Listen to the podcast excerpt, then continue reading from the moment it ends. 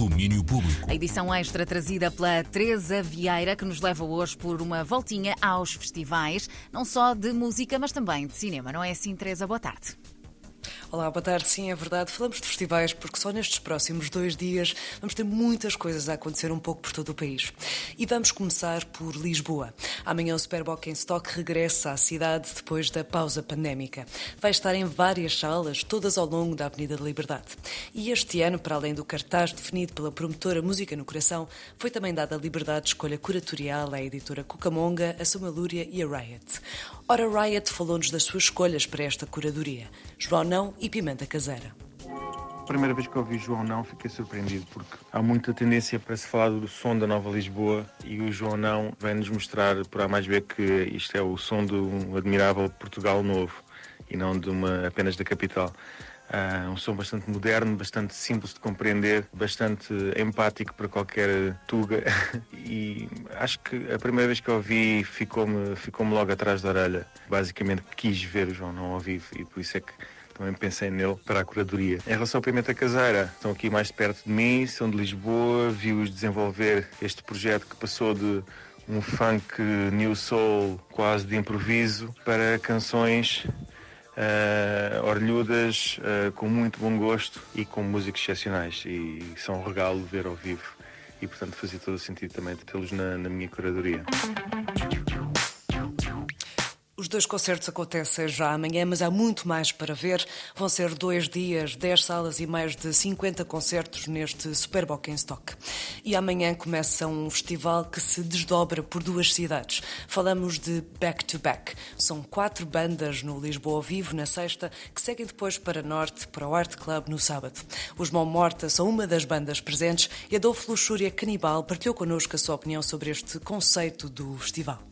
Conceito de, de, de, fazer o mesmo, o mesmo alinhamento em duas cidades diferentes, eh, no norte e no sul, eh, com as mesmas bandas, eh, parece-me parece muito, muito interessante, porque no fundo é, é, fazer, é fazer circular as coisas pelo país todo. Finalmente as coisas não ficam só em Lisboa, vem também ao Porto, vem também ao Norte, que, que, normalmente tem muito, mais, tem muito mais atividade em termos criativos do que provavelmente o que se passa em Lisboa. Sinto uma estranha presença Mal Morta, Bizarra, Locomotiva, Process of Guilt e The Quartet of Wassaw, as bandas presentes neste back-to-back -back, festival que passa amanhã por Lisboa e no sábado no Porto. E ainda no Porto, no sábado, começa o Porto Pós-Toque, Festival de Cinema do Real. São 10 dias de cinema, música, arte e reflexão, numa edição marcada pelo tema Ideias para Adiar o Fim do Mundo. E o evento que marca a abertura é uma sessão muito especial, como nos conta Dario Oliveira, diretor do festival. Nós quisemos começar este festival em português e terminá-lo em português. Começamos com A Maria do Mar, que é um filme extraordinário, é um dos últimos filmes do Mudo, do período Mudo. Eh, é uma cópia restaurada, eh, é um filme que fala da relação desta comunidade de pescadores da Nazaré com o mar, eh, ainda que a uma distância quase de um século. Portanto, olhar para este filme agora é uma, é uma visita e é uma grande reflexão sobre aquilo que nós éramos e o que ainda somos felizmente, para todos, enquanto, enquanto cultura portuguesa. E depois é, é, tivemos a oportunidade de contar com uma parceria com a Casa Bernardo Sassetti, com a Cinemateca Portuguesa e com o Teatro Rivoli. Esta exibição é feita com a Sinfonieta de Lisboa, acompanhada pelo pianista Pedro Burmester, e é uma partitura original do Bernardo Sassetti. Portanto, é uma ocasião única de ver este filme em condições extraordinárias. Maria do Mar abrir o caminho para 10 dias de Porto Postoque, festival que vamos estar a acompanhar durante os próximos dias.